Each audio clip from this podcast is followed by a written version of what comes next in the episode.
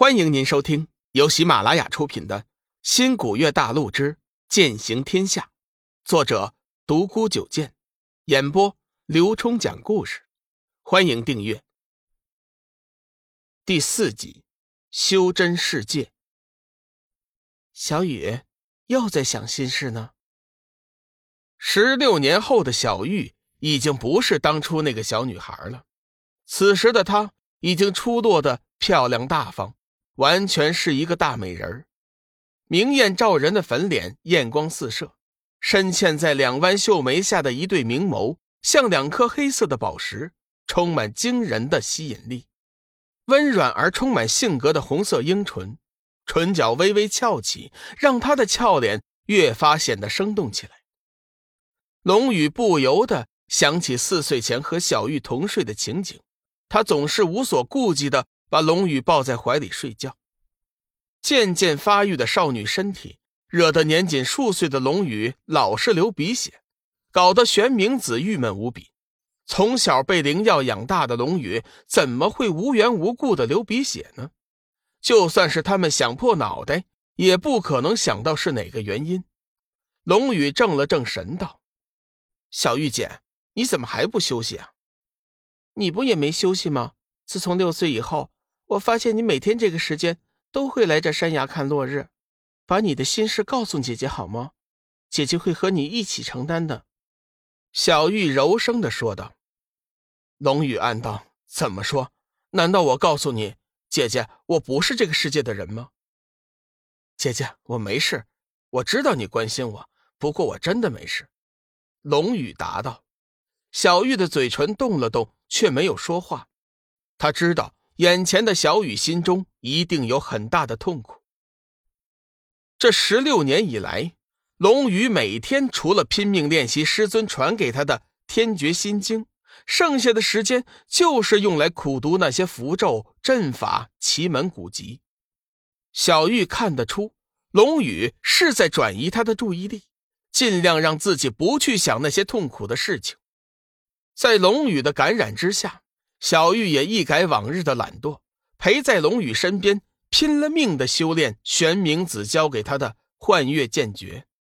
玄冥子见状也不干涉，背地里反而经常偷笑。过去小玉这丫头逼着他去修炼，他就是懒着去。现在可好了，每天拼了命的修炼，加上他天资卓绝，估计用不了多久就能驾驭那把仙剑了。玄冥子对龙宇还是有些担心的，先不说他的七煞金脉，光是那副痛苦的神情，饶是玄冥子学究天人，法力通天，看着也是有点心疼。不过话说回来，龙宇虽然因为七煞金脉的原因不能修真，但是他的悟性和天资却还在小玉之上。玄冥子估摸着，日后要是能找到天一谷的传人。解决了七煞金脉的问题，龙宇完全可以继承他的衣钵，到时候斩日换月也就。风轻轻的吹过，小玉的脸上划过一道泪痕，心不由得一痛。小玉姐，我们回去吧，去晚了师尊会骂的。龙玉慢慢的收回思绪，拉起小玉的手。如果这一刻能够永恒，该多好啊！小玉心中喃喃道：“回去后，玄冥子刚好就站在山门口，看样子应该是故意等他们的。跟我进来，我有话要对你们两个说。”玄冥子缓缓的走了进去。玄冥子住的石屋很简单，一张石桌，三把石床，剩余的地方都是一些书。那些书有一大半，龙宇都看过了。上面记载的有天文地理、奇闻异事、风水看相。坐下吧。玄冥子的脸色和往常有点不一样，看了一眼小玉，道：“小玉呀，你跟我已经有二十八年了，小雨来了也有十六年了。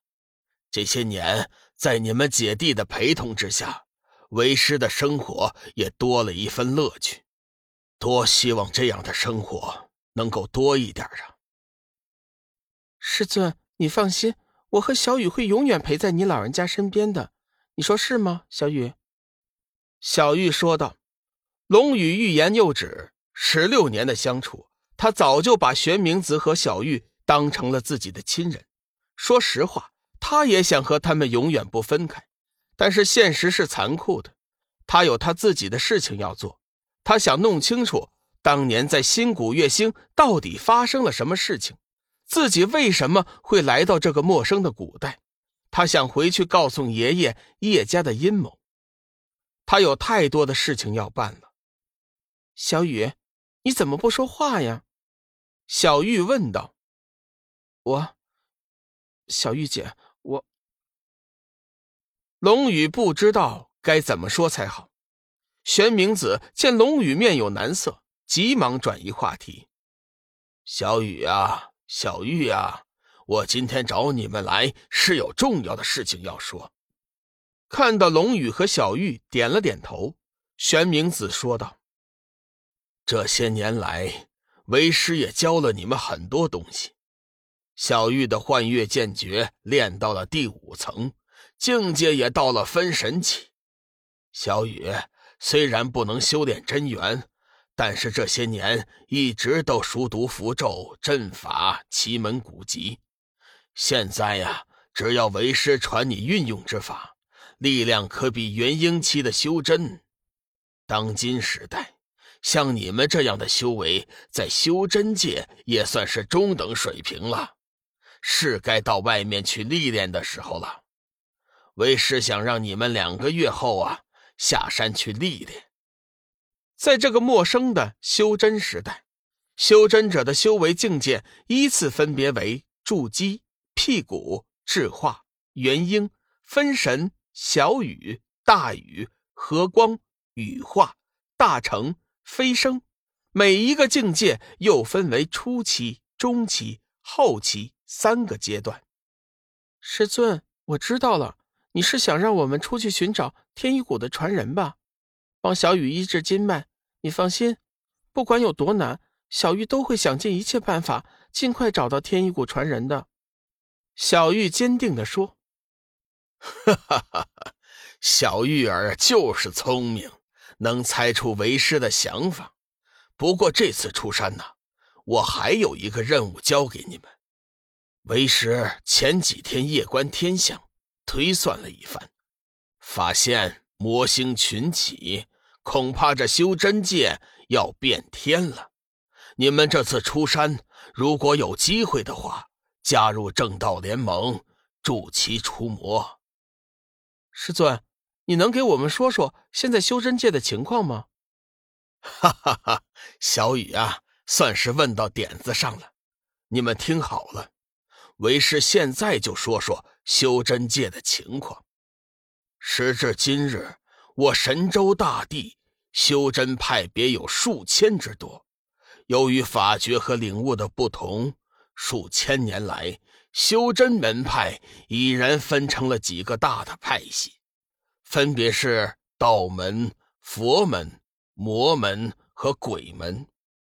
不过上次正邪之争，鬼门受创最重，已经有数百年再没见他们出现了。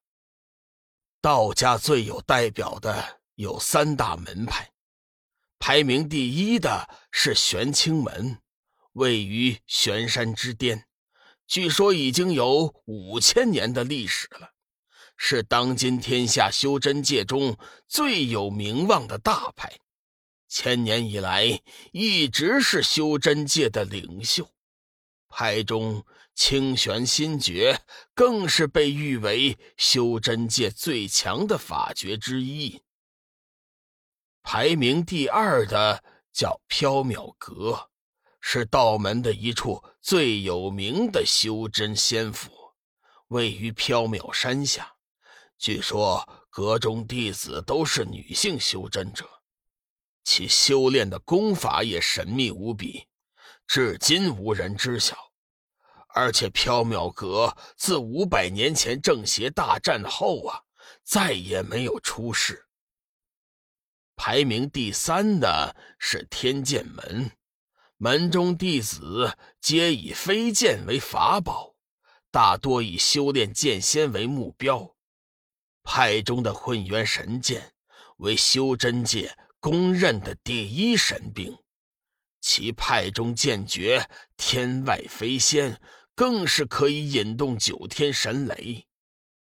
稍作停顿，玄冥子继续说道：“佛门中最著名的有两大派，其一是大梵寺，它是佛门中最神秘的地方，同时也是势力最强大的一派。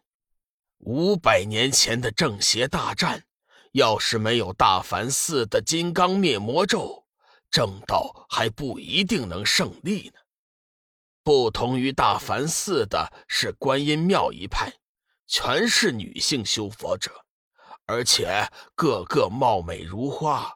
除了掌教之外，其余皆是带发修行。据说派中女子都是世俗界为情所伤者，上山后啊，更是斩断了情丝，从而在修炼上一日千里。